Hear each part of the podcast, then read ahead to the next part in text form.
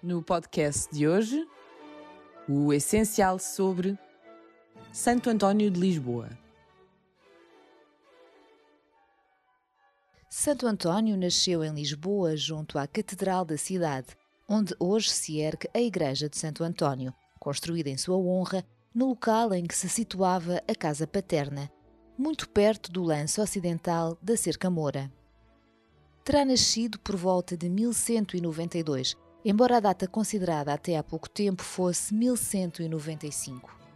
Foi batizado uma semana depois, de acordo com o costume da época, na sede de Lisboa, e os seus pais deram-lhe o nome de Fernando.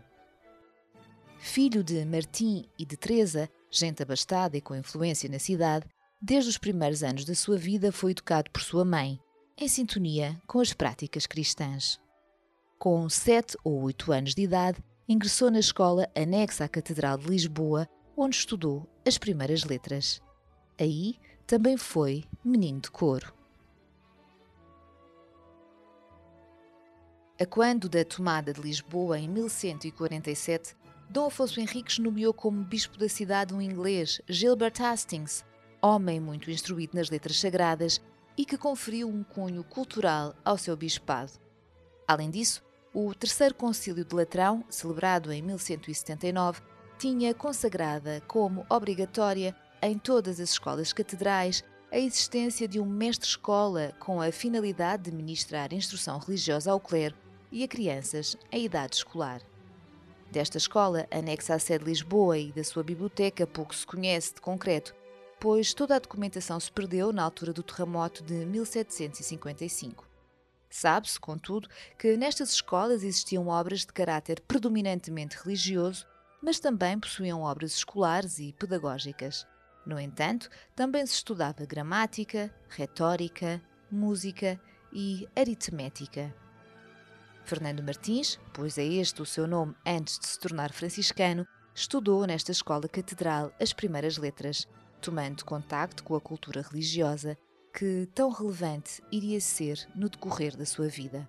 Segundo a primeira biografia, intitulada Legenda Prima ou Assídua, redigida logo após a sua morte por confrades que o conheciam bem, Fernando Martins ingressou, depois destes primeiros estudos, no Mosteiro de São Vicente de Fora, em Lisboa, onde passou aproximadamente dois anos. No entanto, as constantes solicitações de amigos e de familiares não lhe permitiam a tranquilidade necessária para se dedicar ao estudo e à meditação religiosa que tanto desejava. Em seguida, transfere-se para o Mosteiro de Santa Cruz de Coimbra, também de cônegos regrandes de Santo Agostinho, onde permaneceu cerca de nove anos, na paz e tranquilidade que o lugar propiciava, permitindo-lhe assim, como era seu desejo explícito, dedicar-se ao estudo, à oração e à reflexão.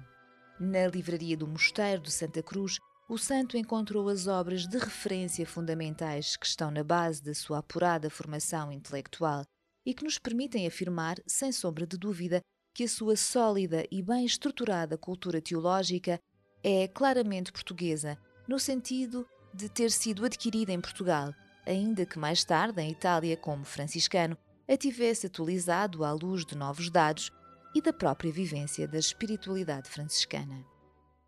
O Mosteiro de Santa Cruz de Coimbra, na época em que o santo aí viveu, era considerado um dos mais prestigiados centros de cultura monástica, ombreando em prestígio com outros centros europeus, como a Escola de Paris, com a qual mantinha contactos estreitos. Neste momento, uma pergunta emerge. O que leva o cônego regrante de Santo Agostinho, dedicado ao saber e às tarefas monásticas, a abandonar este mosteiro e a abraçar o franciscanismo nascente, cuja mensagem evangélica ainda estava pouco divulgada e não contemplava o estudo que o santo tanto apreciava, que o leva a abandonar os cônegos regrantes de Santo Agostinho e a trocar o nome de batismo, Fernando, pelo de António, com o qual passou a ser conhecido. A resposta não é linear, mas certamente foi tocado pela espiritualidade e mensagem, ainda que simples, dos primeiros franciscanos que, vindos de Itália, batiam à porta do rico mosteiro de Santa Cruz a pedir esmola e que, ao mesmo tempo, davam a conhecer a mensagem apostólica de São Francisco de Assis. Com efeito, em 1219 passaram por Coimbra, a caminho de Marrocos, cinco frades, cuja intenção era de evangelizarem os mouros.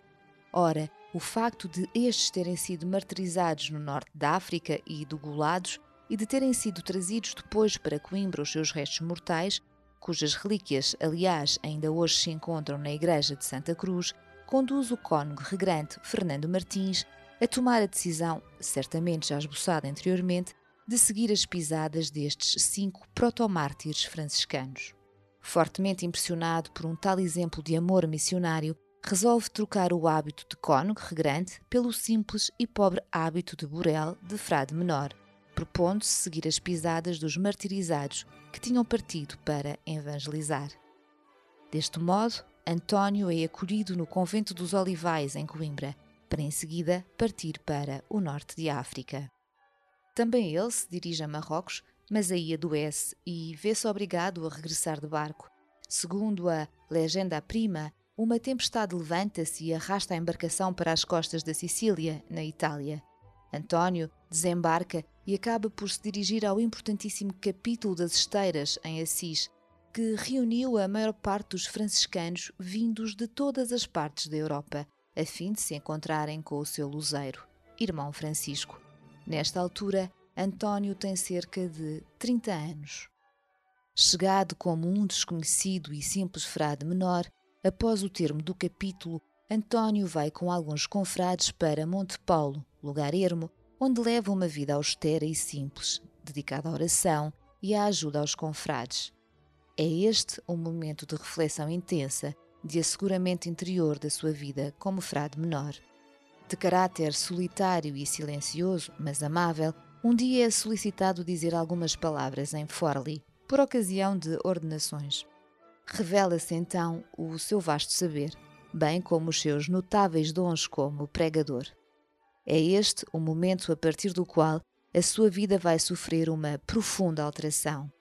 Desconhecido de todos até ali, o saber de caráter teológico escriturístico pacientemente adquirido em Portugal, aliado à sua veia de grande pregador, tira-no do anonimato em que vivia.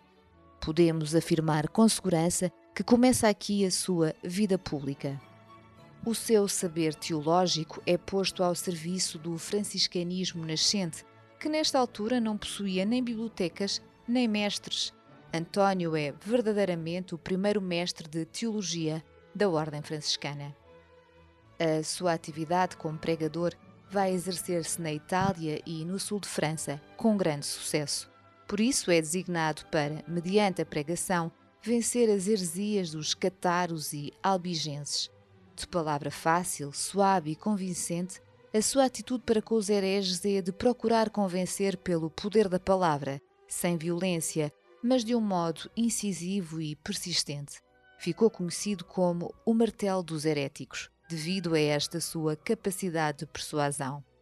Mas nem sempre estes o escutaram, pelo menos nos primeiros tempos de pregação, tal como mostra a florinha do Sermão aos Peixes. A obra de Santo António é constituída na sua totalidade por sermões, os Sermones Dominicales, que acabou, e os Sermones Festivi, que ficaram por acabar. António chamou-lhes Opus Evangeliorum, ou seja, a obra dos Evangelhos. Os sermões antonianos são indubitavelmente de tipo douto, e isto significa que só indiretamente visavam um público e dão conta do alto nível da sua cultura, que articula diferentes níveis de saber filosófico, teológico e místico. De saúde débil, muito devido ao facto da sua vida pública ser de veras esgotante, António sente necessidade de descansar.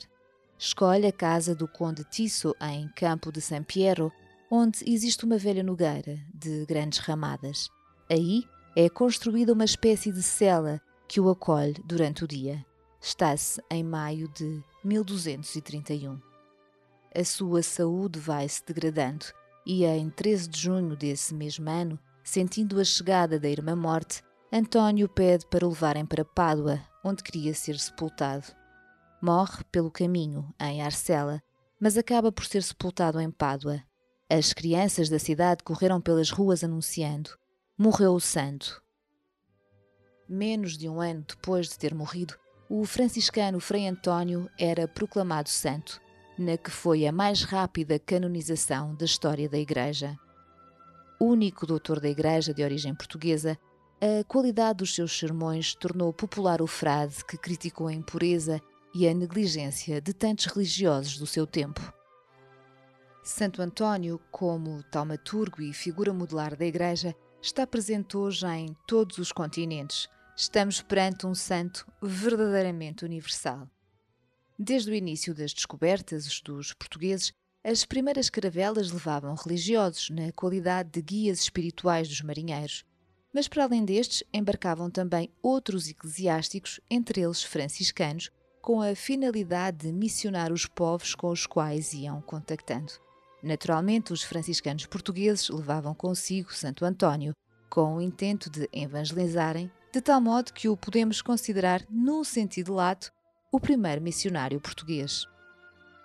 Na realidade, quando António passou da canónica Coimbra para a Ordem Franciscana, o seu objetivo declarado era dirigir-se ao norte de África com o intuito de converter os mouros. O seu projeto, como já vimos, fracassa devido a ter adoecido. Mas mais tarde, a exemplaridade da sua vida, a sua fama como taumaturgo, o seu poder de intercessão espalham-se por todo o mundo. Os missionários franciscanos introduziram o seu culto nas terras onde missionaram, construindo capelas, igrejas e hospícios em seu nome e em sua honra e louvor. Angola, Moçambique, Guiné, Macau, Goa, Brasil ainda hoje apresentam marcas bem vivas da sua presença. E se os franciscanos divulgaram o seu culto como santo pertencente à ordem seráfica, os jesuítas portugueses fizeram de Santo António o santo capaz de representar os valores da missionação portuguesa em todo o mundo. Nesta convergência de esforços, Frei António aparece ainda hoje, em termos qualitativos e quantitativos, como o santo mais presente em todo o mundo. Santo António de Lisboa e de Pádua é uma figura marcante da Igreja e da cultura portuguesa no início da nossa nacionalidade. O santo emerge como modelo no seu tempo e ao longo dos tempos. No que diz respeito à nossa época, podemos referir a sua atualidade a diferentes níveis. No que toca ao seu pensamento, é de salientar a sua preocupação para com o próximo, sobretudo aquele que sofre, mediante o valorizar da fraternidade.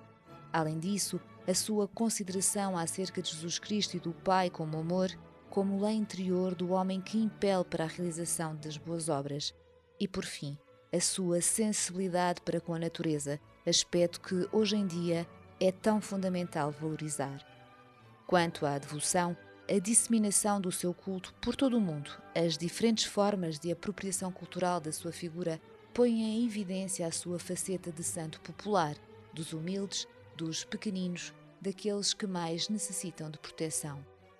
Santo António marcou a sua época, como ainda hoje marca a nossa, pelo exemplo e pelo modelo que é.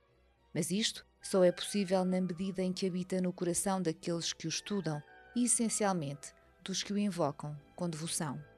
A sua mensagem é universal, tal como o seu culto.